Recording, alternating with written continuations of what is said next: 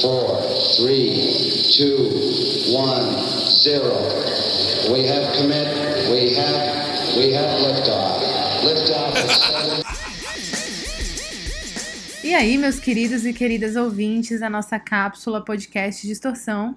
Espero que vocês estejam bem preparados, que hoje o podcast vai ser punk, literalmente. É, nesse episódio de número 51, a gente vai falar de um tema que a gente incrivelmente não falou ainda, que é o punk rock, o punk clássico, nossas bandas aí queridas. E para isso eu vou chamar o astronauta Eric para compor aqui o comando. Na verdade, o comando é meu, mas para compor aqui a direção dessa nave espacial. E aí, Eric? E aí, comandante, tudo certo? Tudo bem? Tudo bom por aqui, você? Tô por aqui tudo certo. Vamos sobrevoar o terreno turbulento do punk rock. É, vamos concentrar nossa, nosso voo aqui no punk clássico, é isso? É isso, punk clássico. O aquela- famoso Punk 77. É né? o Punk 77, aquele, aquele famoso finalzinho dos anos 70 ali, né? Aquele É, aquela, reboliço todo. é aquela história toda que aconteceu e que acho que marcou a música pop pra sempre, né? É, com certeza. E habi- agora habita né, no imaginário do rock and roll. É, e também no formato, muita coisa, muita coisa moderna. Vamos, vamos ter um voo é, pra lá de turbulento e emocionante, assim. que São ótimas histórias, os caras são demais e bandas incríveis. É isso, então enquanto. E nada, nada é, técnicos, né? Ou, ou É. virtuosos, né? Na verdade a palavra era essa. É, exatamente. Tudo de chato que o rock tem, esse episódio não vai ter. Então, enquanto a gente prepara aí, vocês sabem, a- o nosso voo, vamos falar sobre o que a gente tá ouvindo. Então já voltamos. Então lá, né? Começando comigo, como sempre. O que eu tô ouvindo aqui, eu acho difícil alguém que tá escutando, ou até mesmo um astronauta, é, acho que acho difícil saber e acho difícil, assim, se soubesse, dá valor que eu dou. Porque, na verdade, é uma coisa muito. É um, é um cantor que eu tô escutando que eu gosto bastante ali dos anos 80, porque é uma coisa que realmente ninguém escuta mais, entendeu? Eu digo nesse sentido, né? E é, o nome dele. Eu falei dele no episódio passado, no episódio número 50, que a gente falou sobre o- os anos 50, o surgimento do rock and roll e tudo mais. E quando eu falei do Gene Vincent, eu falei que tem um cara que eu gostava bastante que se inspirava no Gene Vincent, também se inspirava no Buddy Holly. Esse cara é o Marshall Crenshaw. Ele é um artista ali que surgiu nos anos 80 e aí surgiu com uma pegada assim de power pop, é, uma coisa meio college rock que eles chamam.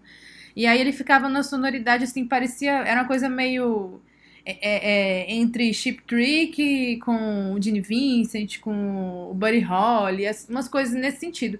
Aí, ali nos anos 80, ele teve assim uma carreira assim bem legal, principalmente nos Estados Unidos, porque ele emplacou vários hits. Cara, os primeiros discos dele são muito legais, assim, são discos bem bacanas de escutar. Você escuta várias referências assim a um guitarras assim dos anos 50 e tudo mais, é muito muito legal. E aí, a partir dos anos 90, ele continuou até a carreira. Ele continuou a carreira até hoje. Tem uns discos dele aí, do- acho que do ano de 2020, um disco bacana. É, acho que foi o último, o último disco dele em 2020, que no ano passado ele lançou um disco com, com algumas apresentações dele ao vivo, ainda nos anos 80.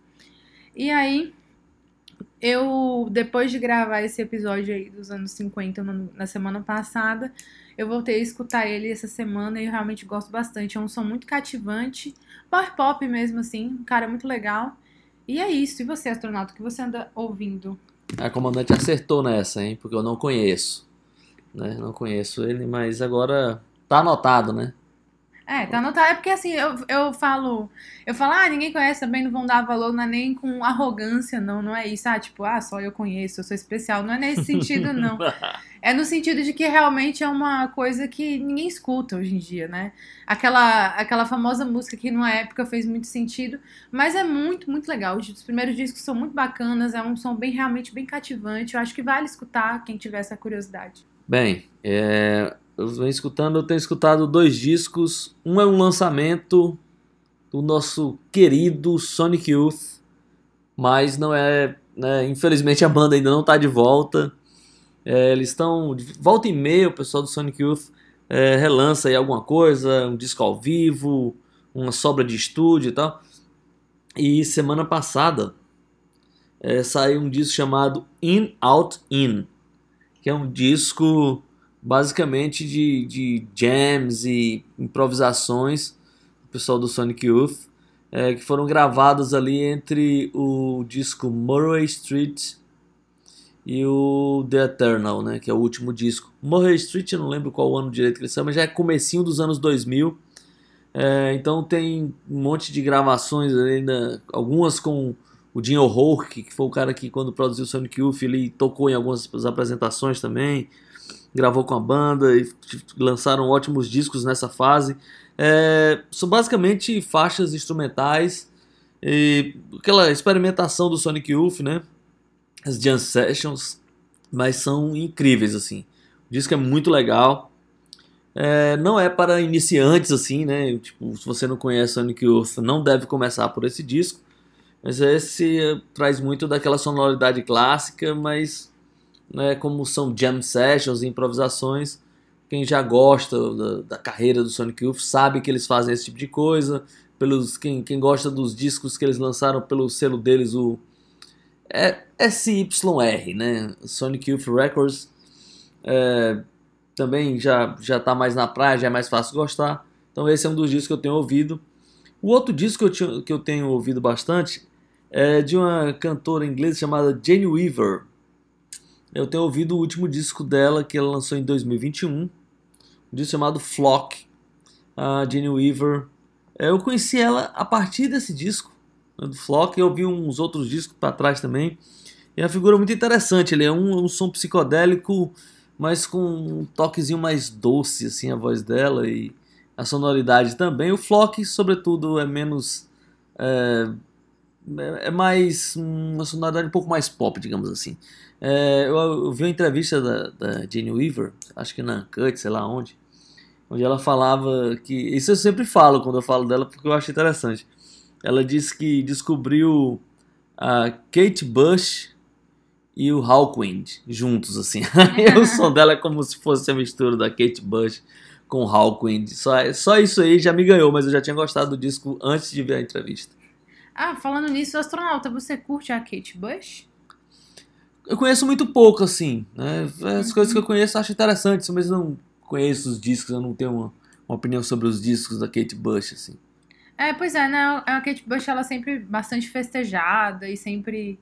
Ela é muito... É fonte de inspiração para muitas cantoras, principalmente uma coisa que eu também não conheço profundamente, mas eu fiz essa pergunta porque para mim nunca, nunca pegou muito assim. Eu escuto a Kate Bush, eu não tenho aquela vontade de ir mais profundamente ela, na ela, coisa. Ela, ela, no comecinho ali, acho que o Dave Gilmour foi um cara que deu força, meio que é. descobriu, né, tal. Mas enfim, né, só curiosidade mesmo que durante este momento aqui de arrumação para preparação para o voo. Vamos nessa agora, né, astronauta? Apertem os cintos porque o voo vai ser punk.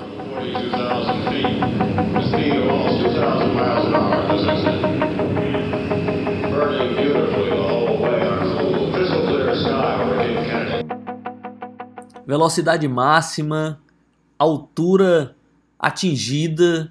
Já saímos aqui da órbita da Terra, estamos sobrevoando o território é, acelerado, bagunçado, sujo e violento do punk. Estilo musical que mudou para sempre os rumos da música pop é, na segunda metade dos anos 70. Acho que vai um pouco além, inclusive, do, do estilo, né, da coisa da música. O punk era uma maneira de se comportar, era uma maneira de meio de quebrar aquelas regras ali, que, de muita coisa que vinha acontecendo nos anos 70. Os jovens ali meio no future, né? Como diria o, os Sex Pistols. É, uns caras meio losers, assim, que achavam que nunca iam conseguir aprender a tocar um instrumento como o Jimmy Page, ou como, sei lá, Jimi Hendrix, ou o pessoal do Yes.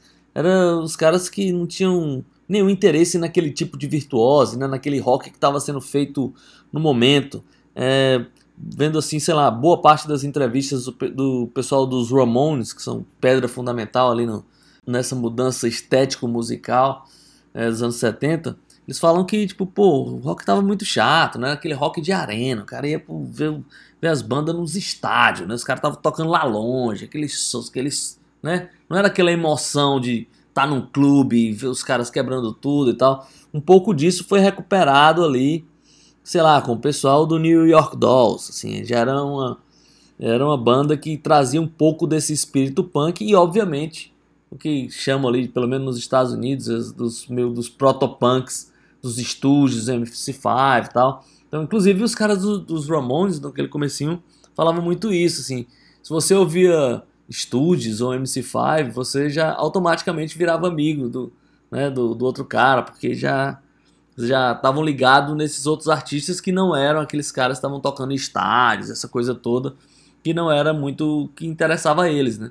Então, a partir disso, eles criaram o próprio som, a sua maneira, reduzindo muito as músicas, tirando solo, tirando aquela, toda aquela complicação toda e basicamente mudou o rumo da música pop até hoje, assim, né? Meio que trouxe tudo de novo para um formatinho de dois minutos e meio, três minutos e tal. Então, o punk fez essa revolução e musical e lá na Inglaterra muito adquiriu uma coisa mais politizada, então essa coisa toda juntou-se ali e é disso que nós vamos falar no episódio de hoje, não é isso, comandante? É isso aí, astronauta. Realmente, né? Um momento na história aí que mudou tudo. É, o interessante, assim, é interessante é desafiador, né? Falar de punk, porque é, eu acho que tem muitas bandas, né, que estão aí nesse meio que são classificadas como punk, são bandas realmente muito diferentes, mas justamente por causa disso, né, de estar tá naquela movimentação toda, naquele espírito de uma época. É, a gente vê que, por exemplo, tem muitas bandas é, que adotam uma postura nihilista em relação à a, a, a, vida, né? E outras não. É, já vou até comentar sobre. Vou até dar o um spoiler, né? Uma das bandas que eu vou falar que foi muito importante para mim foi o The Clash. E o The Clash não tem nada de nihilista, né? Muito pelo contrário. É, você, quando você lê as letras do The Clash, eles, eles é, reforçam muito essa ideia de você ter um sentido na vida, uma postura moral, política. Enquanto outras bandas não que são classificadas como punk não estavam se interessando muito nisso, né? Nessa postura e tudo mais. A exemplo do Ramones, é, algo nesse sentido. Então, assim, a gente vê que existe, né, uma riqueza, assim, de cenário, uma riqueza, assim, de criatividade muito grande. E eu acho que, é, principalmente esse lance de você, de, de criar, né, nesses caras uma ideia do, do, do do it yourself, tipo assim, faça você mesmo com o que você tiver na garagem da sua casa, isso realmente mudou a história da música. E até o que vem logo depois, né? A gente vê bandas de pós-punk que. Até bandas assim, desse meio. grupos desse meio do synth pop, que em vez de eles pegarem uma guitarra, um baixo e bateria, eles pegavam sintetizadores e faziam música em casa. E isso até hoje, tem gente que pega um computador e faz música eletrônica em casa. Então foi, eu acho que foi um dos grandes gritos assim contra a indústria musical e não é só isso, né? É, na verdade é um grito em favor da própria liberdade, da própria criatividade, por isso que eu acho especial, ao mesmo tempo desafiador. Talvez seja por isso que eu, que eu não tinha proposto ainda esse tema, mas vamos falar é, dele hoje. É, é, interessante, tipo assim, eu, eu acho que muito do, dessa história do punk é tipo assim, fazer, é, fazer com que as pessoas acreditem que elas podem, né? É. É, é engraçado isso. E, e, e, sei lá, no documentário dos Ramones acontece muito isso, assim. Os caras falam assim, bem, se esses caras aí podem, nós é. podemos também, pois né? É. Se esses exemplo, caras né? conseguem né? fazer um disco, a gente consegue também, É. né? Então, tipo, você não precisa tocar como o Kate Moon, É. né, do The Who. Você não precisa tocar como o Rick Wakeman. Você precisa ter criatividade, ser esperto e fazer o seu som ali com, a, sei lá, com sua guitarra barata, com sua bateria, com e seu se sintetizador. comunicar, né? Eu Acho que eles tinham esse lance de se comunicar com, com o cenário ali, com as pessoas que assistiam eles, coisa que havia se perdido com essas grandes bandas. É, é, o que essas grandes bandas se tornaram nos anos 70? Por exemplo, o Deep Purple, o Led Zeppelin, o próprio Pink Floyd, se tornaram essas bandas de arena mesmo, em que havia um grande espaço entre a banda e o, e o público, e aí eu acho que esse lance da comunicação de você conversar com aquilo, da pessoa que assiste se sentir contemplada, ouvida, se sentir próxima, aquilo se perdeu. E eu acho que, né, vai se, vai se juntando com vários outros fatores e faz surgir esse cenário que é realmente muito rico, né? E eu acho realmente bem especial falar disso, até porque é, algumas dessas bandas, pelo menos que eu vou falar hoje, foram das primeiras bandas que eu tive o contato, assim, é, quando eu realmente comecei a me dar conta que eu gostava de música, que aquilo fazia muito sentido para mim. Então, acho que vai ser legal. Eu acho que muito da identidade, da, sei lá, da, da juventude se perdeu com essas bandas, né? Esses caras tocando nos estádios. Então o cara, sei lá, ele viu Pink Floyd uma vez na vida, no estádio, naquele negócio longe, né? Como a comandante falou, longe do público, tinha aquela distância e tal.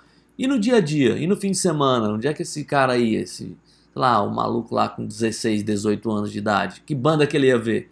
Não era, não era o Pink Floyd que ele ia ver, não era o Deep Purple, não era o Black Sabbath. Eles, eles queriam ver o que era, que era que tava tocando no pub ali na esquina, né? É. Então tinha, surgiu uns malucos que estavam dispostos a fazer isso, né? pois Como é. a comandante falou, bem, era um, um, um secto grande de, de estilos ali dentro do, do punk. Por exemplo, tem uma banda que eu ah, não sei se a comandante vai falar aqui, mas eu vou só citá-la, que é, por exemplo, o Television. Os Sim. caras odiavam esse título de punk, né? É, Tom Verlaine não queria nem saber disso, assim, de jeito nenhum. Mas eles estavam lá dentro, tocando no. CBGB, com aquelas outras bandas. É, né? então eles estavam ali fazendo música daquele jeito. Então, de alguma maneira, eles estavam fazendo parte né, de, um, de um grupo de, de artistas que estavam se expressando ali nos pequenos clubes, fazendo sua música. Apesar de que, tecnicamente, o pessoal do Television é bem bom, né? É, exatamente. Não tem nada de ruim, tecnicamente, ali. É, o Richard Lloyd e o Tom Verlaine eram de arrebentar, Não, né? o Tom Verlaine é um artista completo, né? E, e falando sobre isso, desse lance da, do jovem, né? Do menino de 16 anos querer ver uma, a banda e se sentir próximo, é, eu acho também que, que. Eu acho não, né? É uma- na verdade é uma constatação, não sou eu que tô dizendo, a história diz. Nesses anos 70, o, a- o rock and roll, que ali nos anos 50, nos anos 60 era uma coisa. Era música pra jovem, ali nos anos 70 vai ficando uma coisa de adulto. E aí tem uma, uma- um conflito de gerações, de certa maneira. Claro que isso já acontecia antes, mas eu acho que isso toma uma grande proporção no sentido de que, nesses anos 70, a exemplo ali dos Estados Unidos, tem assim umas bandas que tocam nas rádios, que, que a gente chama hoje de, de soft rock, né? De AOR. Tipo, as bandas Yacht Rock. Yacht Rock. Eu sou uma grande fã, não é por causa disso que eu não sou fã. Mas essas bandas, tipo assim, Boston, Chicago, é, Foreigner, umas bandas assim, que eram bandas que adultos escutavam. E eram bandas que, que estouravam, assim, nas rádios FMs, pelo menos americanas, era, era a grande sensação, né? Eu acho que tem um certo conflito de gerações ali, né? Das pessoas meio dos jovens se voltarem, não contra o AOR, não é isso, mas assim, é contra todo um. Não, eu sou diferente, eu não gosto disso, isso é cafona, entendeu? É, eu acho tem uma coisa também que é, assim, na minha cabeça é, é, é até fácil de entender, né? Porque, tipo, você imagina o, o jovem ali que tinha 17, 18 anos em 67, né? Ele já estava chegando nos 30 anos. Assim como, bem, os artistas que ele gostava também eram jovens em 67, mas você, é, você gosta de um artista, você acompanha a carreira dele, né? Sim, é. Então daí, sei lá, começou ouvindo o Led Zeppelin com, sei lá, 16 anos. Tipo, Oito anos depois você já tá outra pessoa, né? E aí a, e a geração que tem 17 anos quando o Led Zeppelin já tem. Já tá lançando o seu sexto disco. É, Que já é uma coisa nova, já é aquela coisa, né?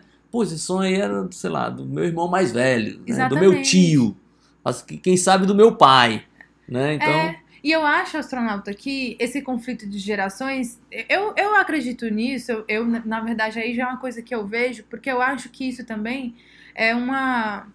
É um, é um pontapé, assim, inicial pro surgimento lá do rock and roll dos anos 50, porque lá tem um conflito de gerações. Tipo assim, jovens, adolescentes que não querem ser como os pais são. Eles negam tudo que os pais acreditam. E eu acho que aqui tem uma certa negação é, apesar de que tem uma negação mais pro niilismo, tem outra negação mais romântica, né? De você ter um sentido maior nas coisas, que não é material. Enfim, a gente vai talvez citar isso aí em algumas bandas que a gente comentar. Eu queria, eu queria começar, posso, é, é astronauta? comandante que começa, sempre. Bom, eu vou começar Não, não, nos últimos não tem sido, né? Mas esse é. Ladies first. Vamos, bom, vamos lá. Eu vou começar aqui com uma banda super divertida. Não tem nada assim de uau, posicionamentos políticos. É uma banda que eu já comentei aqui em algum outro episódio que eu gosto muito, que eu acho uma das bandas mais legais ali na Inglaterra, que é o Buzzcocks. Aê. Uma banda que surgiu, acho que em 76, né? Ali 76 pr- surgiu, ou 77, mas acho que foi 76. A comando lá do Howard Devoto e o Pete Shelley.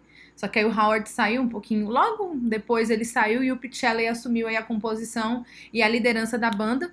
Eu acho essa banda muito especial, porque assim, sempre comparam o. Sempre algumas pessoas, né? Comparam o Buzzcocks com o Clash. Né? No sentido Aham. de que o Clash tinha esse peso de, de ter letras politizadas, engajadas com questões sociais, que não é demérito nenhum, claro. Enquanto o Buzzcocks não tinha isso, né? Eles tinham letras que falavam de diversão, relacionamentos, mas ao mesmo tempo era uma banda que tinha uma. Eu acho que tinha uma. Não é preciosismo, não, mas tinha uma. Um, talento, né, pra melodia e combinar esse negócio da melodia com energia. Tanto é que muita gente fala que essas bandas assim de power pop, que eu gosto muito, tem, tem muita influência com Buzzcocks, né? Pegam essa influência lá. E aí o, o Buzzcocks, eu acho também a banda especial no sentido de que é, eles nascem ali numa cena, eles nascem ali com uma cultura muito independente, assim, deles se sustentarem, e depois eles atingem, né, o sucesso comercial com Another Music in the Different Kitchen. É uma banda que acabou em 81, depois eles se reuniram lá no final dos anos 80, depois tiveram outras reuniões. E é uma banda que eu acho muito legal justamente por isso, por ter essa despretensiosidade, né? Eu acho que tudo que o rock tinha de chato naquela época, de ser uma coisa assim, ah, de virtuosismo, de vou aqui apresentar como eu sou, os integrantes, né, como eu sou talentoso, e aquele solo infinito, o Buzzcocks não tem, né? É uma banda que é energia total, melodia, uma banda muito ca- cativante, e eu acho que é uma banda que que você chega ali no depois do segundo disco, eles começam a ter assim uma grande a grande é, é, consegue assim ter um, um perfil único assim da banda. E eu acho tudo muito bom assim não tem nada assim que eu acho que eu acho ruim não. E queria falar aí do Buzzcocks. Eu sei que o astronauta curte. É, o Buzzcocks tem uma curiosidade que eu acho muito legal. É, as, as letras né, do, do Buzzcocks, eles, a- as letras não têm gênero, né? Então você não sabe se ele está cantando para um, um cara, para uma garota, ou para, sei lá, qualquer coisa que seja, né? Isso é muito interessante, assim, né? Porque isso dá uma outra dimensão para a música, né? É- você não, né, não é propriamente um cara para uma garota ou vice-versa ou qualquer coisa do tipo. Eu acho que isso é muito legal e isso foi uma das coisas que influenciou muito uma banda que ali dos anos 80 que não tá nesse espectro que a gente vai conversar hoje, mas quem sabe outro dia a gente fale deles. Tô falando do Husker Du, né, que também é uma banda que é, procurava falar nos amores assim sem falar em gênero, né? e bem isso é- melodiosa é, também e também uma influência direta ali do Buzzcocks. Buzzcocks que tem um nome esquisito, assim, né? O É. Ian Curtis, do, do, do Joy Division, eu odiava esse nome, achava esse nome ridículo, né? Como essa É. banda tem esse nome. Eu já li, eu não sei se você já leu o astronauta sobre a- o surgimento desse, desse nome. Eu não vou lembrar, mas tinha alguma coisa no sentido de que o Pete Shelley e o Howard, acho que eles viram esse nome em algum. Eu não sei se era tipo um zine, punk, uma coisa assim. Aí tinha uma brincadeira com Buzz e Cox, aí eles juntaram. Eu não vou lembrar exatamente como é a história, mas eu já li há muito tempo sobre qual era o- a origem desse nome, no mínimo peculiar, né? É, eu não, eu não, não tenho ideia da, ideia da- do- de, de onde eles tiraram esse nome. Bem, mas eu adoro a banda, acho a banda demais. Consegui ver a banda uma vez ao vivo. É, tem uma boa história, mas eu não, seria muito grande pra contar aqui. Eu acho que agora nós vamos de música, é isso, comandante? Vamos de lá. Buzzcocks. Vamos de Buzzcocks com a música que eu adoro chamada I Don't Mind. Reality's a dream, a game in which I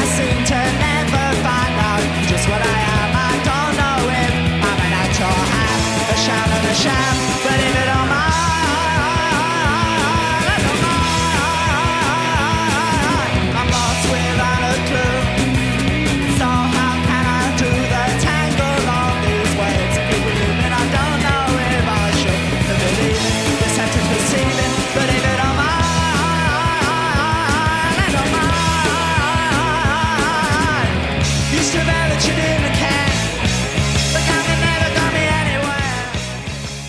Depois de não ligar pra nada, o Buzzcocks Eles realmente não ligavam pra nada. É, nem a acho. gente. Quer dizer, a gente liga pra eles, né? É. Mas Talvez pra- eles não liguem pra gente. É. mas- não é como o Michael, né? É, exatamente.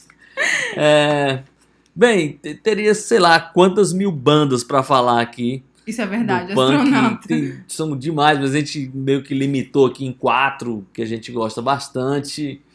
É, eu, que- eu queria falar de uma, de uma banda, ou de um cara, sei lá, eu, vou, eu comecei a falar de uma banda, na verdade, de um cara ali, Estados Unidos, lançou um disco genial em 1977. Eu tô falando do Richard Hell and the Voidoids.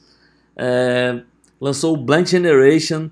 O Richard Hell é uma grande figura, assim. Ele estava lá no comecinho do Television, né? Ele tava lá, no- acho que ainda com, com, com a banda antes do Television, Neon Boys. Neon Boys. E depois ele, antes do Television gravar o disco, ele já tinha saído. Depois ele fez parte dos Heartbreakers. Antes de gravar, ele também já tinha saído. e aí ele lançou-se em carreira solo com esse disco. É quase que um, um único disco assim do Richard Hell. É óbvio que ele tem outros discos depois, assim, mas são poucos discos. Esse é um disco muito marcante. É um disco que que mostra muito dessa sonoridade assim, apesar de que os Ramones já tinham lançado alguns discos antes assim, mas eu acho que ele consegue cristalizar ali muito do espírito punk, é, sobretudo, sei lá, no visual, em algumas letras dizem, né, que o Michael McLaren se inspirou muito no visual, né, do Richard Hell. É, essas são aquelas lendas, né, que a gente gosta mais de falar aqui, mas que não é propriamente uma verdade absoluta. Não tem comprovação do Selimetro. É, exatamente. é que o Richard Hell foi o primeiro cara que andou assim com as roupas rasgadas, com, com os broches segurando um pedaço de roupa, né, e tal. Então, tem essa coisa. Inclusive, na capa do disco ele tá assim, né, uma camisa rasgada, tem um broche e tal. Dali, o, muito do que acontecer no visual punk inglês foi inspirado no Richard Hell. E esse cara, era ele, é engraçado, porque da, daquela geração ali, ele tá vivo, né? A maioria não, não tá mais, não conseguiu as vidas muito loucas assim. Ele deve estar lá com uns, mais de 70 anos. É, ele é aquele cara, né? Intelectual, poeta. É, as fotos dele. Tal. As fotos dele de agora são sempre com uma pose meio intelectualzona. É, assim. ele tem essa postura, né? É um cara poeta, es- escrevia bem pra caramba e tal. Eu... E aí ele meio que saiu do mundo da música, assim, né? E continuou escrevendo. E vive lá em Nova York como uma, uma figura adorável, né? Então, esse é um cara que eu acho que merece o destaque aqui. E que teve lá naquela cena que assim, um pouquinho antes do punk estourar, mas É pré-punk, né? Coisa assim. é, é, bem ali no meio, assim, entre o New York Dolls e os Ramones, ele tava ali também, né, participando de outras bandas quando lançou o primeiro disco solo dele, já foi é, em 77. O, o segundo disco dele é já em 82, né, mas aí já é uma pegada um pouco diferente, assim, é um bom disco também, mas nada comparado ao Blank Generation, inclusive esse nome tem tudo a ver com o espírito punk, né, era galera meio loser ali. É. Então é isso, o comandante gosta do Richard Sim, Hell? sim, gosto. Inclusive, nem imaginava que, que ia ter o. Não O sei, Richard? Hell? É, não, porque normalmente a gente lembra das, da- das classicondas, né? Mas é um cara importantíssimo mesmo. ah, Principalmente como, assim, ser o primeiro cara com essa postura, né? Ali no, nos Estados Unidos e tudo mais. Eu acho que vale aí o pessoal escutar. Porque eu, eu quando descobri o Richard, eu descobri, assim, um- muito, assim, depois, assim. Não foi uma descoberta, assim, ah, quando eu era adolescente eu descobri. Mas foi depois, assim, com pesquisa e tal. Acho que vale aí pro pessoal conhecer, quem não conhece. Bem, então Vamos lá, vamos lá de Richard Hell vamos lá. and the Voidoids. Cara, eu tô em dúvida em qual música escolher. Mas eu acho que eu já falei aqui, de, sei lá, do Blank Generation, não tem como, né? Vamos, vamos de Blank Generation, Richard Hell and the Voidoids.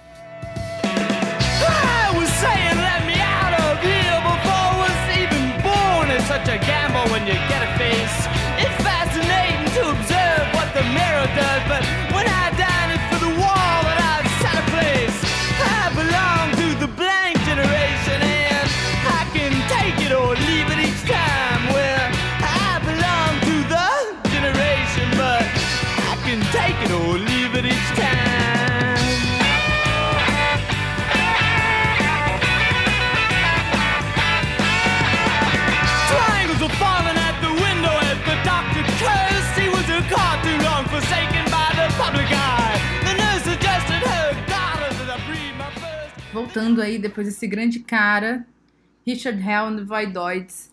Vamos lá, eu, eu vou falar aqui de uma clássica, de uma banda muito clássica, que eu já até dei o, o spoiler no começo do programa. Mas é porque é uma banda que realmente é muito especial pra mim, que é o The Clash. Tudo bem, né? A gente sabe que o The Clash chegou um pouco depois. O punk não foi inventado nem pelo The Clash, nem pelo Sex Pistols. É, Os caras chegaram já quando muita coisa estava acontecendo. Mas eu sempre cito, né, essa questão da genialidade de composição na, na parceria que durou, durou bem enquanto durou, né? Enquanto durou foi boa, que era o Joe Strummer e o, e o Mick Jones.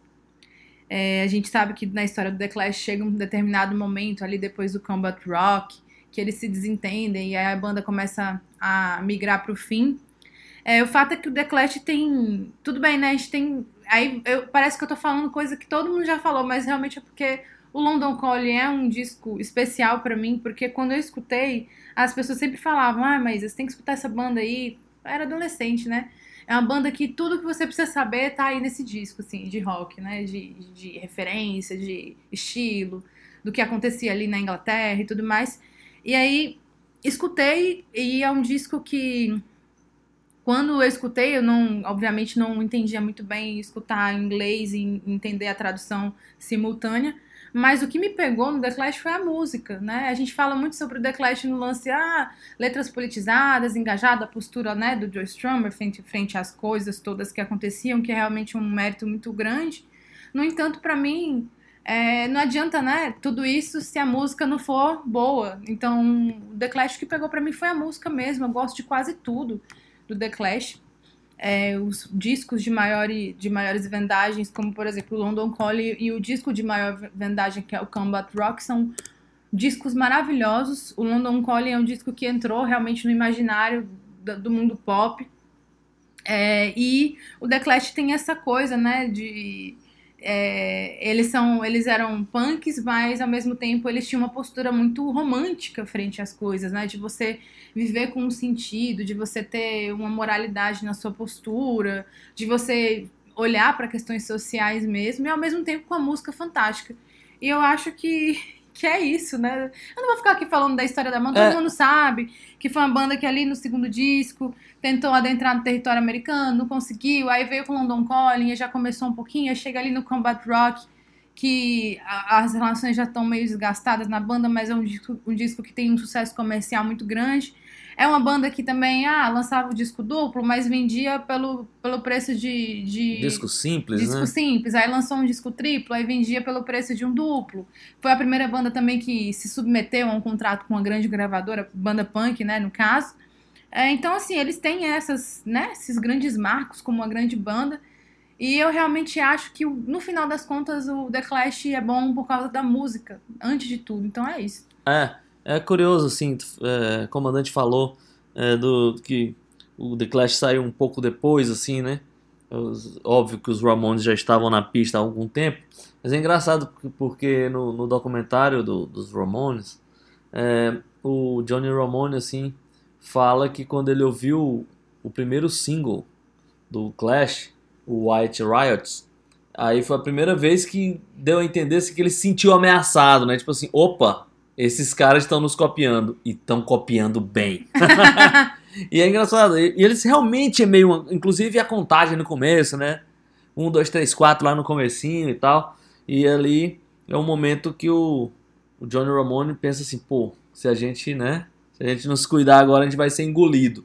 É, e também é muito curioso, assim, algumas declarações do Joe Strummer falando da importância ali dos Ramones, a primeira vez que os Ramones foram, Pra foram Inglaterra. pra Inglaterra, né? E todo mundo foi cumprimentar os Ramones. né? É, estavam Clash, meio, tavam o meio com medo, né? Tava É. todo mundo meio com medo, assim, de saber, pô, esses caras são- uma gangue, não são e tal. não Eles eram quê. perigosos, né, na cabeça. do- É, é, mas no final fizeram meio que uma corrente humana, assim, né? Todo mundo subiu pela, pela janela e, e ali virou meio que um clima ali de brodagem. Mas todo mundo ainda meio que começando, os Ramones já tinham disco e essa coisa toda. Então, o Clash realmente tem esse discurso mais politizado e abrindo a cabeça também para umas outras coisas, né? Pro, pro reggae, pro dub. Sei lá, pro rockabilly também. É, inclusive, especialmente aí no London Calling, que tem tudo junto. Mas de uma maneira assim muito. É, o, o Sandinista também dá esse passo, assim, É. né? Nesse, nesse caminho diferente, assim, muita coisa do pós-punk ali, o, o Clash mandou muito bem. É, e o lance também, eu acho que eu acho que determinados discos, bandas e músicas, elas contam uma história, né, de uma época. O London Calling é a história da Inglaterra, da Inglaterra. Naquele momento setentista, É, mas, mas- Margaret Thatcher. e não só isso, mas assim, de, de como a, a relação é, de intercâmbio musical acontecia na Inglaterra. A gente sabe que a Inglaterra é um, é um país que colonizou outros vários países. Então, por exemplo, quando a gente vê esse é, o punk próximo do ska, próximo de ritmos, por exemplo, jamaicanos, do reggae, a gente vê que é porque é, nesses espaços assim, de cultura e arte, que eram espaços mais do underground, tinham muitos imigrantes desses locais e ali a- as coisas aconteciam e as músicas se misturavam. então, é. assim, eu acho que o London Calling é um disco que conta muito a história da música, sabe? Eu acho que poucos discos, assim, tem, tem essa façanha, né? Tá, Eu não- eu não sei se eles fizeram com essa pretensão. Fizeram com a pretensão de ser um grande disco, mas olhando pro passado, é um disco que tem, tem assim, muito sentido de existir até hoje, entendeu? É, nos clubes punks, essa coisa do reggae, né? Tocar nos clubes punks, assim, porque eles consideravam o reggae uma coisa subversiva, né? Sim. Outsiders e tal, rebeldes, então... Nos, E a nos- música no- trazida por imigrantes, no- né? nos clubes né, de, de punk rock, quando as bandas não estavam tocando, o que estava tocando era reggae e dub. E o Clash colocou isso muito brilhantemente na sua música, mas agora é hora de música do Clash. É isso aí, eu vou escolher uma música do, do London Calling, mas não vai ser uma música politizada, vai ser, uma, na verdade, uma música que fala sobre amor. É a única, talvez, que fale sobre amor do disco, chamada Love is Rock. Eu adoro essa música e vamos escutá-la aí. You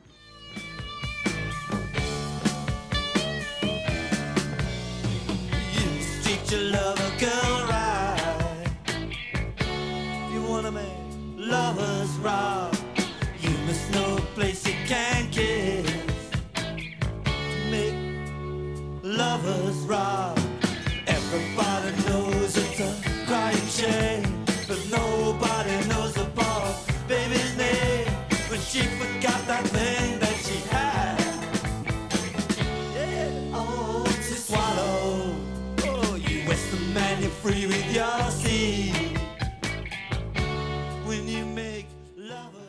De volta ao nosso terreno punk, ou pelo menos o espaço sideral punk, é, enquanto a comandante anda sobrevoando sempre o território inglês.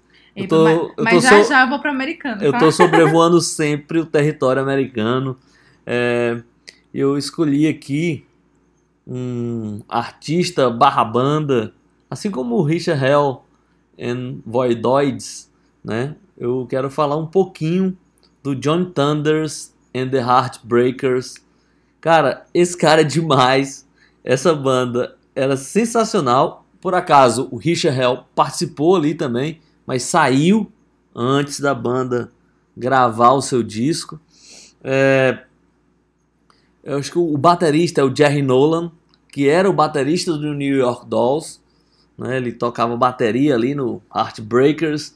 É, era uma banda. Esses caras eram, esses sim, totalmente desajustados. Totalmente louco. É, esses eram totalmente malucos, assim. Ah, e as músicas dele, pô, só falavam loucamente de sexo e busca por drogas e loucuras mil, né? Inclusive, o Didi Ramone, ele, putz, ele, uma das coisas que ele mais odiava era aquele visual dos Ramones, assim.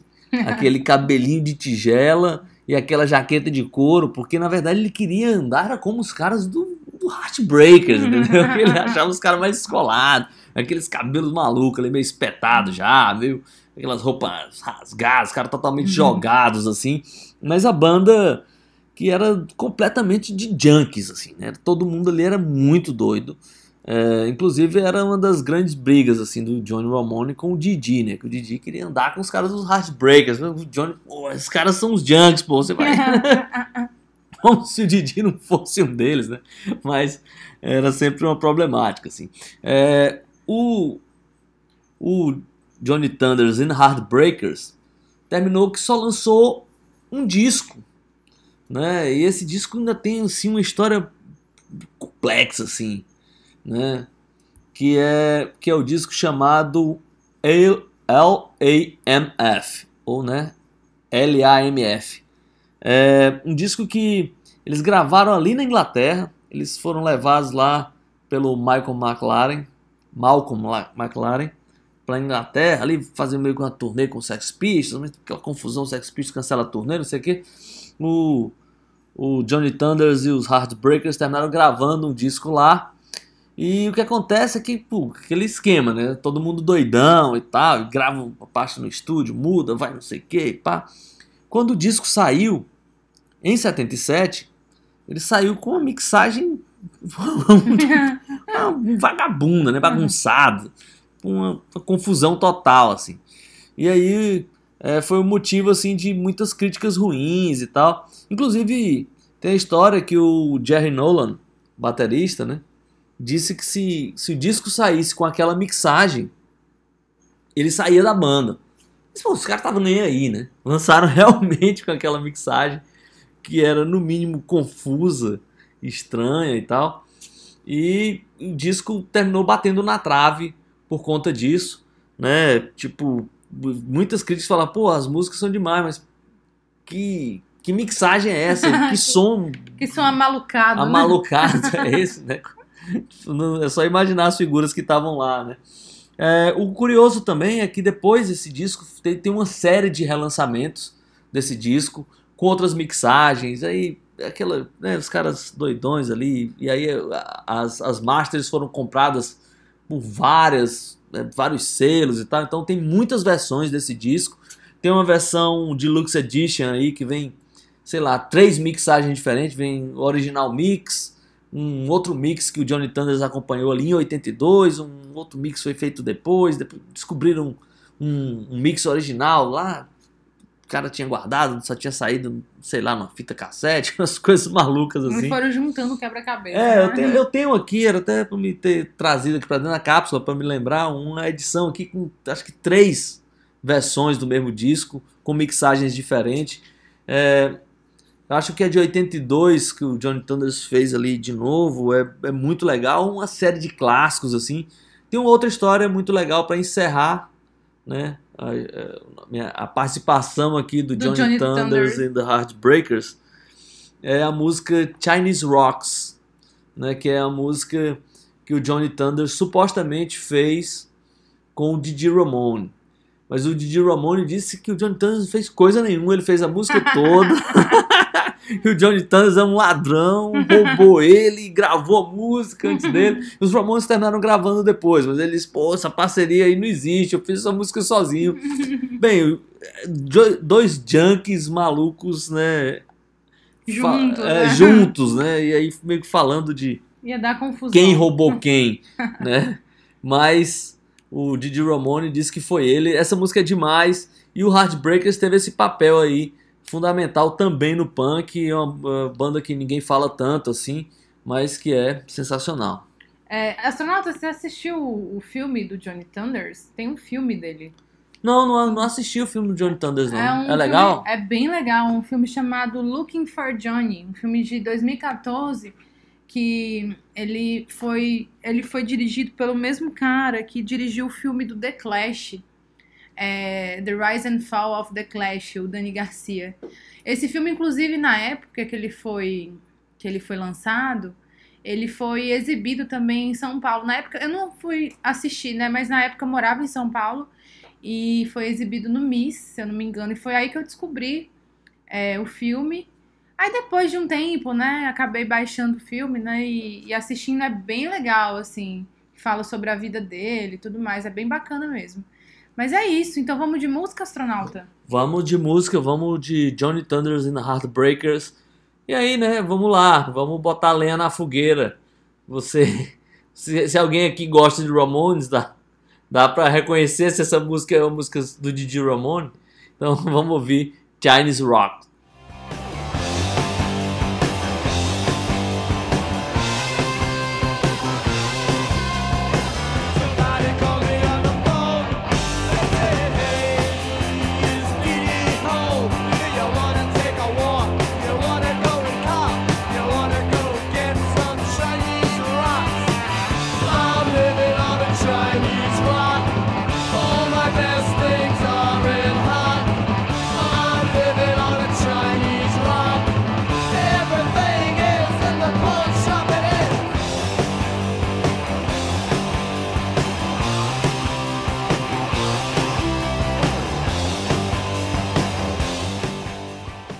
Voltando aí depois desse, desse embate de G. Ramone e Johnny Thunders, quem será, né, que vai ficar com os louros? É, bom, eu vou falar aqui de uma banda que. Aquela famosa história, né? Quem me conhece sabe que eu sou fã da banda. É uma banda que é muito difícil, às vezes, né? Encaixar é, como uma banda punk, porque é uma banda diferente. A gente sabe que tem várias bandas diferentes que são colocadas aí dentro dessa, desse, desse pacotinho, né, de bandas punk. Então, ao mesmo tempo que o astronauta traz aqui o Johnny Thunders, eu vou trazer aqui o The Jam, né? Porque, enfim, né? Querendo ou não, tá lá nesse meio do, do punk, no 77. É, é uma banda que, apesar de ter um som diferente, que vai, vai, vai flertando com outras coisas, a exemplo do R&B, né? Do, uma coisa mais daquele modo revival e tudo mais. É uma banda punk, tinha uma postura punk, em especial nas letras, né? Todas de composição do seu líder da banda, do Paul Weller. Bom, o The Jam é uma banda que foi engraçado, né? O The Jam é uma banda de 72, então ela tipo é uma banda que veio um pouco an veio junto, um pouco antes assim de muitas bandas que a gente já falou assim, principalmente da Inglaterra, obviamente, né? Porque essa cena punk da Inglaterra ela surge um pouco depois do que do, do da cena lá nos Estados Unidos. E apesar deles terem nascido lá em 72 como banda e era um quarteto, era o Bruce Foxton, o Paul Weller, o Rick Buckler e o Steve Brooks. O Steve Brooks sai, ele logo sai. Em 77 eles conseguem um contrato com a Polydor e aí lançam o primeiro disco, In The City. Depois a gente sabe que além do In The City tem mais outros cinco discos. A história todo mundo sabe praticamente, quem conhece a banda, obviamente, né, que o Paul Weller, que era o líder, enfim, da banda, o principal compositor, ele meio que decide ali, no auge da banda do The Jam, é realmente acabar, né? Não continuar com, com esse projeto. E aí ele vai para uma outra coisa completamente diferente, que era o Style Council. Mas o lance é que, assim, o The Jam, enquanto durou, eu acho que é a banda que tem seis discos fantásticos. Não é porque eu sou a fã, né? Foi incondicional que, que eu tô falando isso, é porque é realmente uma banda muito redonda que fez tudo que fizeram, fizeram muito bem. E eu acho também que eles conseguem pegar esse espírito punk inglês, né? Principalmente. É tão inglesa que nunca conseguiu ter um sucesso comercial, nem ter uma grande abertura ali nos Estados Unidos, porque é realmente uma banda que tem uma cultura inglesa muito forte. É, mas eles agora, né, são. Acho que viraram essa banda assim, por exemplo, como os Beatles, né? Aquele negócio de tipo. É, o orgulho inglês, né? Pra até surgir outras coisas na Inglaterra nos anos 90 e tudo mais. Agora, assim, o lance de colocar ela como uma banda realmente especial para um movimento punk inglês, nesse sentido de que eles falavam muito sobre problemas urbanos da cidade, problemas também com, com essa questão da, da monarquia inglesa também, né? Tinha todo uma questão de contestar isso, né? E também desse negócio do, de ser subversivo. É, a gente tem uma música, né, do, do The Jam chamada Going Underground, que eles falam muito Pô, sobre... essa música é demais. É, eles falam muito sobre esse lance, assim, de, tipo assim, da, daquela camada inglesa que sobrevive ali aquém do, do que as pessoas, tipo assim, da monarquia, sabe? As pessoas normais e tudo mais. Então eu acho isso legal, acho isso... Acho 70, oh, desculpa, 70% do som do Ira vem dessa música. É, não... O som do Ira realmente é. Eu não vou falar que é um som chupado, que é foda, mas é um som muito inspirado, né? Não, mas 70, essa música aí dita muito do que o Ira ia fazer. né? É, o lance assim, aí e também, só falando um pouco dessa diferença aí do The Jam, é que eles, além de tudo, né, eles têm esse lance deles irem pro, pro mod, né? E o mod era um, uma subcultura ali inglesa que nasceu nos anos 50, permaneceu nos anos 60 de jovens que gostavam ali de jazz, né, do soul americano e tal. Então o The Jam tem uma sonoridade diferente. Tem muita música que é gruvada, né, naquele negócio às vezes muito feijão com arroz, mas ao mesmo tempo é muita porrada e muito enérgico. Enfim, a banda que eu gosto muito, todo mundo sabe, e é até difícil falar e queria deixar aqui registrado. Pô, essa banda é sensacional, assim. É curioso como foi uma banda que foi adquirindo, assim, novas sonoridades também. Muita coisa de soul americano, né, de, de funk e tal. É, Daí, da, sei lá, a partir do sei lá, terceiro disco começa a entrar um rap de metal, né, umas coisas diferentes, assim, daquele, da sonoridade do In The City, que é o primeiro disco, Ele é mais cru, assim, é mais... muito curioso, né? Ver aquele. né, as, as imagens assim da- dos primeiros shows, né? Os caras suadões, assim, com- muito elétrico, mas já com um visual arrumadinho, assim, É. né? O Paul com seu Visual estilo, mod, né? gravatinha, sapatinho, né, tudo muito arrumado.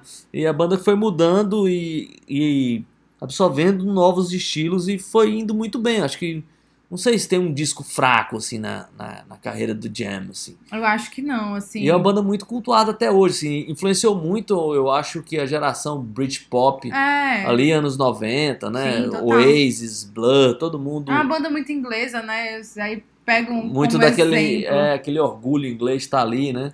É uma banda que eu acho que, inclusive, eu, acho que das bandas de punk assim, é, pelo menos sonoridade, ou talvez as bandas que tenham influenciado mais as bandas de rock do Brasil dos anos 80, pra mim é o The Jam, o Clash, né? E de alguma maneira ali meio que saindo do punk, o Police, né? Então esse Sim, é. esses caras eram os caras ali, pelo menos que eu ouço, consigo ouvir mais ali reflexos aqui no Brasil, mais do que os próprios Ramones. assim. É, astronauta, eu antes de conhecer o The Jam, eu já conheci o Clash, né? E gostava bastante e tal. Eu conheci o Clash, eu era muito adolescente, aí eu comprei uns discos, assim, falsificados, sabe? Que era o que dava pra comprar, de CD, né? E aí é, eu achava que o Ira era muito parecido com o The Clash, até eu conhecer o Jam. Jam. eu falei, putz, é realmente é parecidíssimo. Antes eu achava, putz, o Ira é igual o The Clash, assim, agora realmente é igual o The Jam. Mas enfim, isso aí, vamos de música. Eu. Podemos ir, astronautas de É, música? é, vamos É. nessa, vamos com fé. Vamos, Vamos com lá. fé que a gasolina, nesse preço que tá no Brasil aqui. Pois é. Vamos lá. é, eu vou, eu vou, já que eu falei do Go- da música Going Underground, que é uma música sensacional, vamos escolher. Vou escolher essa música e a gente já volta.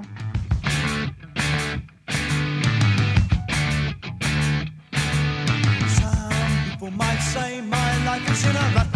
I'm quite happy People might say that I should strive for more, but I'm so happy I can see that fine things happening here today. A show of strength with your boys' brigade, and I'm so happy and you're so kind. You want more money, of course I don't mind. To my nuclear was for atomic crimes, and the public gets what the public wants, but I want nothing.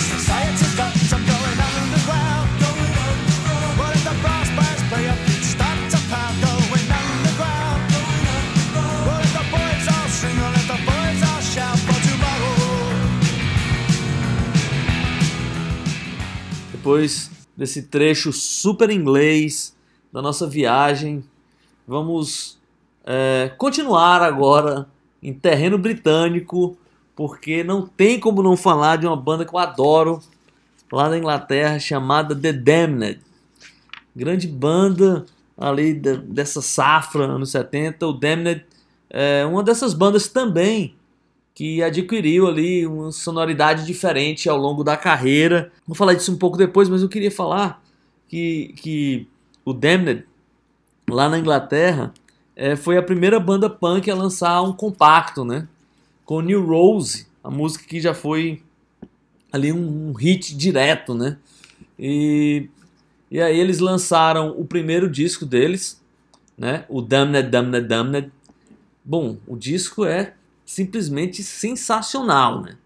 É um disco que, tipo, recheado de clássicos, é um disco impressionante, assim, e um disco que, que é curioso, assim, porque o Damned, ele tem na sua formação ali, do, do, do Damned, Damned, uma formação um pouco diferente das outras, porque eles tinham lá o guitarrista, lá o Brian James, que foi o cara que fez basicamente todas as músicas do Damned, Damned, Damned. Né?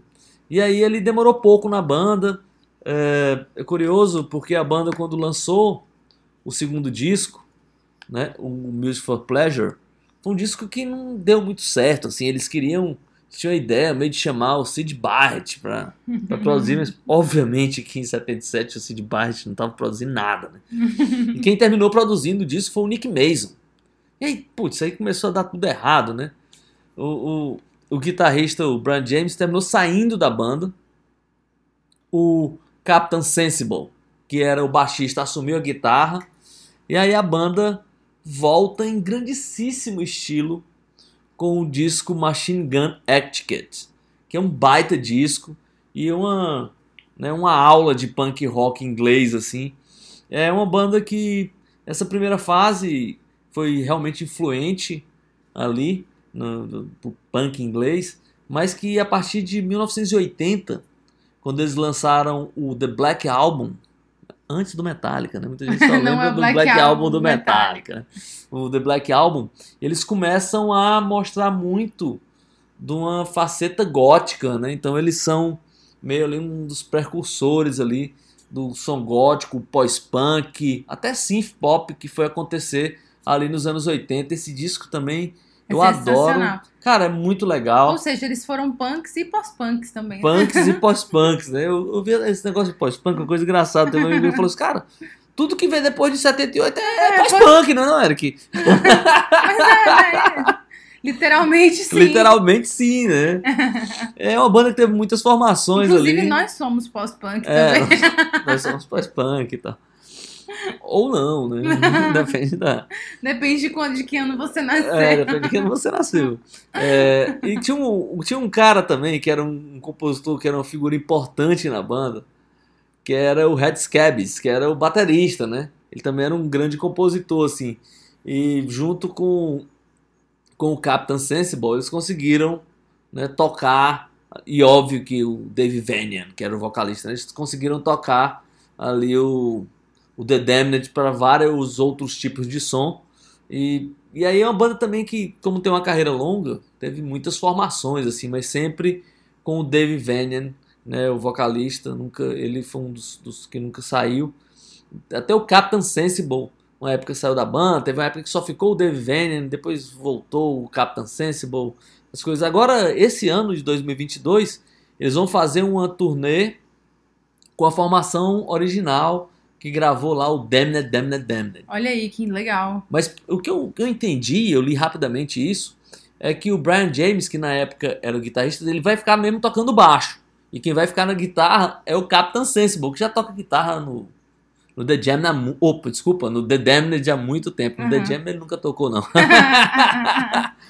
Então é isso, é essa banda que eu queria falar aí do rock inglês. E a comandante curte? Ah, demais. Nossa, é uma das bandas mais sensacionais. É, eu, eu meio que sabia que o astronauta ia falar dela e sei que o astronauta é muito fã.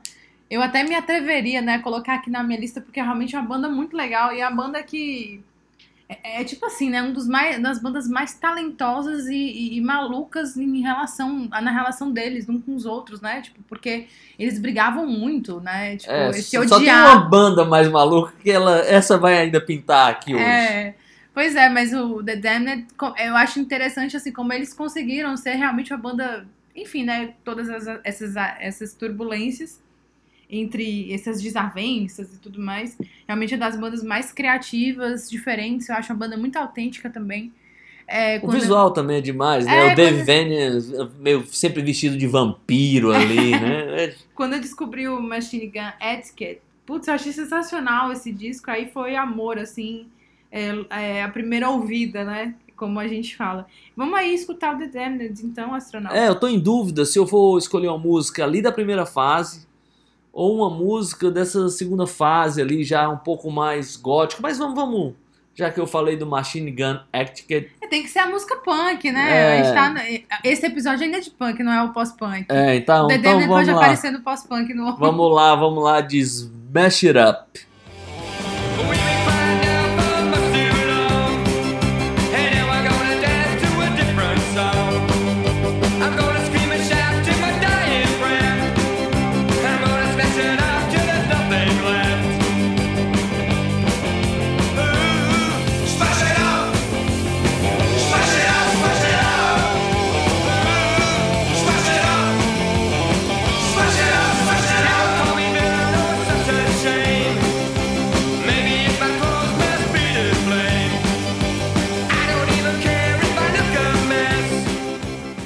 Depois dessa grande banda inglesa, o The Damned. Bom, o astronauta tinha falado que eu só tinha ficado em território inglês, mas é porque eu deixei a banda mais importante pro final. E eu sei que também é importante pra ele. É importante pro mundo, né?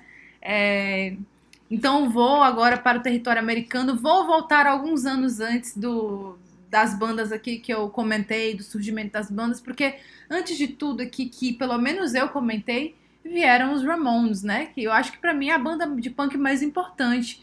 Não é a banda que eu mais escutei, enfim, é uma banda que eu escuto bastante, mas não, assim, comparado com o Clash, com o Jam, eu escutei muito mais o Clash ou o Jam, mas que eu, sem a menor dúvida, considero realmente a banda mais importante aí pra falar de punk, né? Porque pra mim, os Ramones, eles tiveram exatamente esse espírito de tirar tudo que era chato do rock and roll e deixar só o que era legal, que era diversão, a música, uma música simples, uma coisa crua, despretensiosa é, e ao mesmo tempo muito cativante, uma banda que assim é, ficou para a história, não fez o sucesso comercial, né, que eles esperavam naquele momento, mas que hoje em dia não tem como pensar na história da música, do rock, do punk sem os Ramones.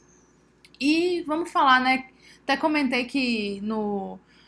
A gente tá, comentou um pouco antes, né? Que quando os Ramones fizeram a primeira turnê na Inglaterra, todas essas bandas que pelo menos eu comentei foram reverenci- reverenciar os caras. Então, eles realmente são, é, sei lá, pra mim a, a chave aí primordial desse, da existência desse episódio. É isso.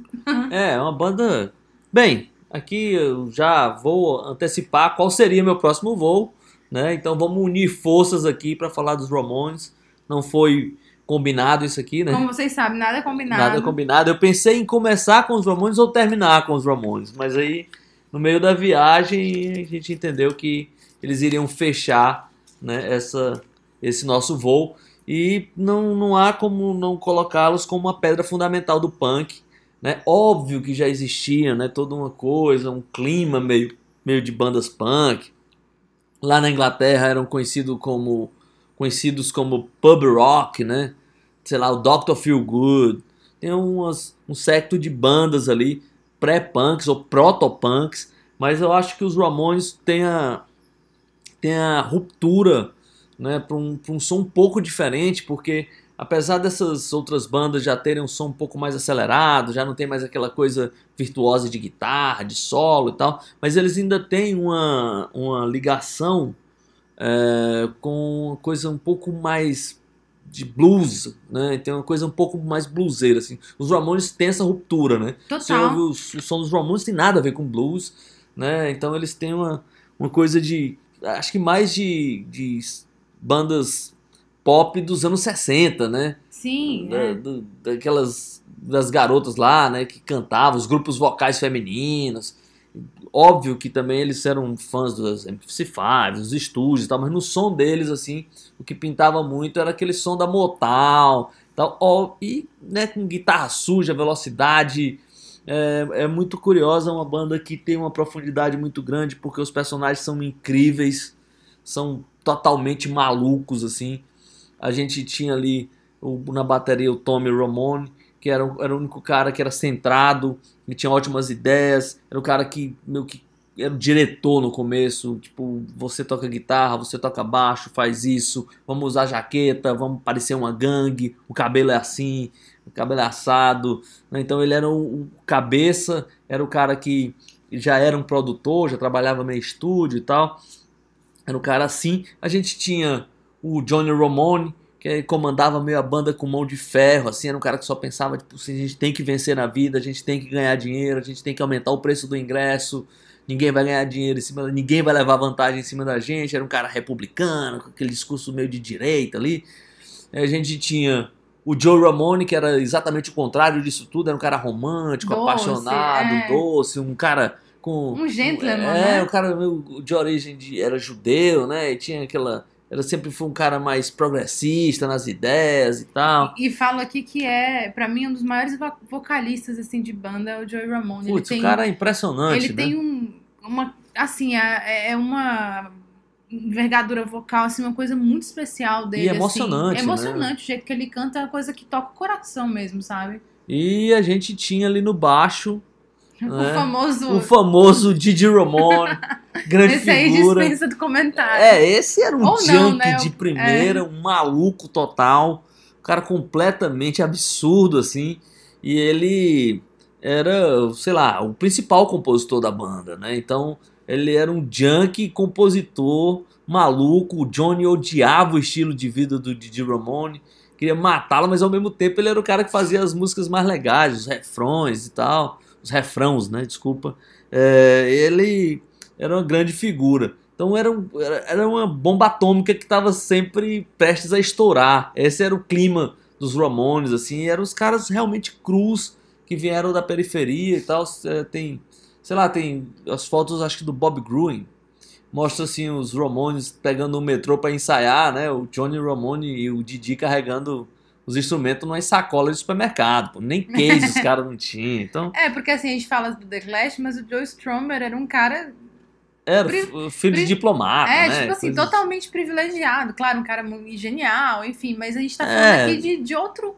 É outro nível, assim, É outro nível, né? Os caras Ramones. E eu eles acho eram- assim, astronauta, que os Ramones têm um dos grandes feitos pra mim, que é. Os quatro primeiros discos são. Eu gosto de tudo, né? Não tem nada que eu não goste. Eu acho tudo muito legal. Mas os quatro primeiros discos dos Ramones são irretocáveis, assim. Pra mim, tipo, uma sequência de disco. Putz, eu acho. Putz, é sensacional, né? Você Eu vê lá que- o. Você vê o primeiro Ramones, depois Live Home, depois o Rocket to depois o Road to Ruin. São. Assim, são discos que.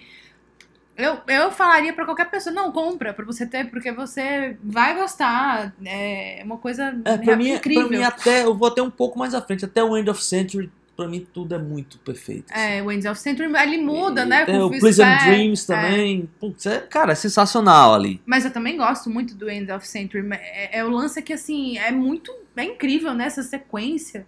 E uma banda como eles, que tinha toda um- uma questão assim. Sabe, né? Que cada um tinha seu- suas peculiaridades, seus problemas. Era uma banda que em determinado momento não se falava mais e tudo mais. é- E, e conseguir, né? Fazer isso de uma maneira tão. É, e eles acreditavam muito no que eles faziam. Isso, eu acho que É. esse era o principal segredo, segredo assim, dos Ramones.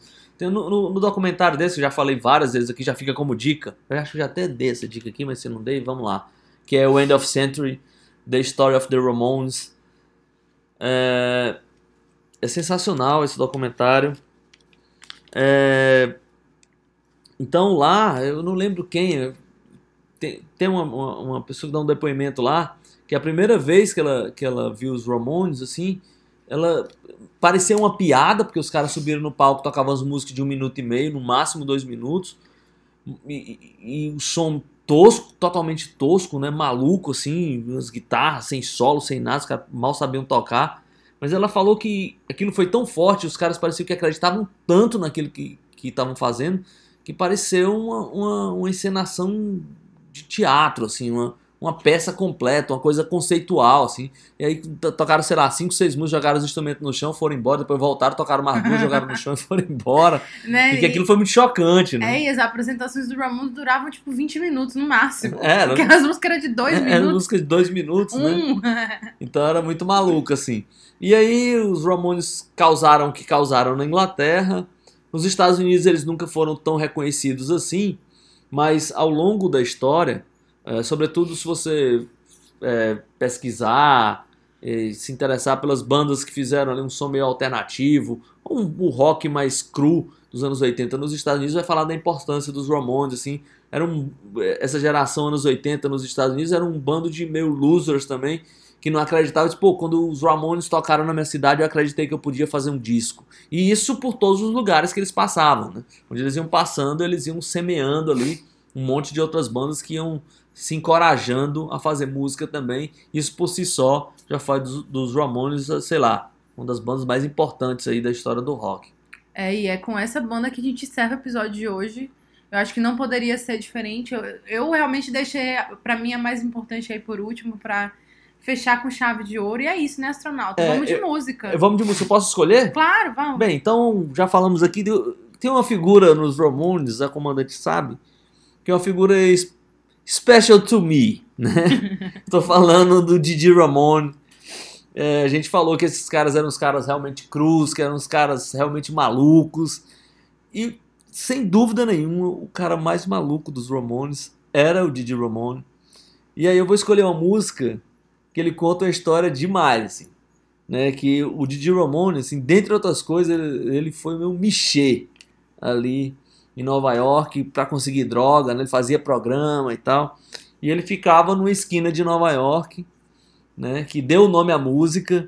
E a história da música é uma história muito maluca, assim. É, ele, na, na, mais a história mais ou menos da música é que ele era o cara que ficava sempre na esquina e nunca era escolhido, né, por ninguém. Uma vez ele foi escolhido por um cara e ele matou o cara pra mostrar que ele não era gay. Essa mais ou menos é a história da música. Então, vamos aí com o Didi Ramone e os seus parceiros executando a clássica 53rd and 3rd.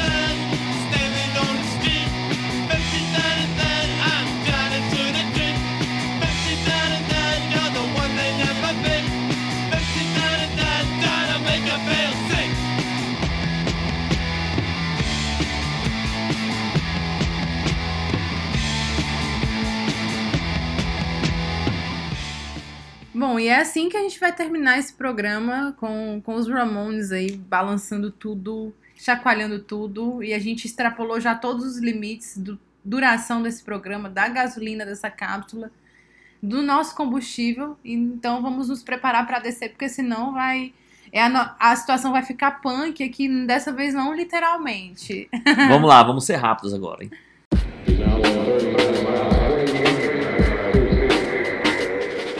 Lá, minha, meu fato histórico de hoje, minha efeméride tem um pouco a ver, um pouco não, tem tudo a ver, né, com o programa anterior. A gente fez um programa sobre sobre rock, rock and roll dos anos 50.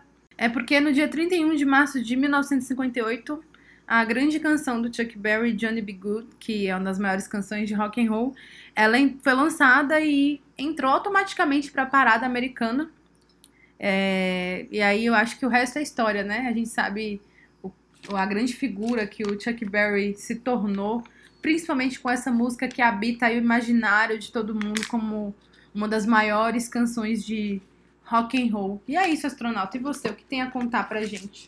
É, eu acho que tem uma história curiosa, né, também aí que o Chuck Berry, ele na letra, ele, ele usava primeiro era uma expressão color boy, né? Depois É. ele substituiu lá para country boy Country Boy, para facilitar a música de tocar ali no rádio. a aceitação. a aceitação dele no rádio. Bem, no dia 31 de março de 1976, a gente tem que ser muito rápido, o Led Zeppelin lançou o Presence, é, o último álbum de estúdio... é, não, o último álbum de estúdio não, né? Tem um disco depois do Presence, não? Tem, eu acho que tem. É agora. o Through in the Outdoor, É, é isso. Ele é o penúltimo. É. Então, 31 de março de 76, o Led Zeppelin lançava o Presence. E nesse momento, eu acho que o Led Zeppelin já era eh, os representantes maior, maiores assim do, do que a gente veio a chamar, o que a galera na época começou a chamar dos dinossauros do rock. né? Eles, quando eles lançaram o Presence, eles deram um atestado de que eles estavam ultrapassados, os Ramones e a sua galera já estavam tomando o poder, pelo menos a imprensa já estava apaixonada pelos Ramones e por todo mundo que a gente falou nesse episódio de hoje. Esse disco do Led Zeppelin é muito bom, mas tem esse atestado aí de estamos velhos, somos maduros, tem uma galera nova aí. É, e esse disco, na verdade, na época ele gerou críticas mistas, né? Tem gente que elogiou, tem gente que criticou mesmo. O lance é que tem uma história falando do Jimmy Page, né? Que ele falava que esse disco era realmente o mais importante do, do Led Zeppelin, que ia marcar é, uma reviravolta nessa crise deles, mas pelo visto não foi assim, não. O Led Zeppelin durou, acho que o tempo que tinha que durar mesmo. É isso. É isso, então vamos lá. É, já pausando aqui, vou deixar o meu beijo e meu abraço para quem tá ouvindo e falar até semana que vem com mais distorção, mais música, mais histórias, curiosidades. E é isso. Até mais, astronauta. Então é isso, obrigado comandante. Próxima semana tem mais. Peixe vendido, câmbio desligo.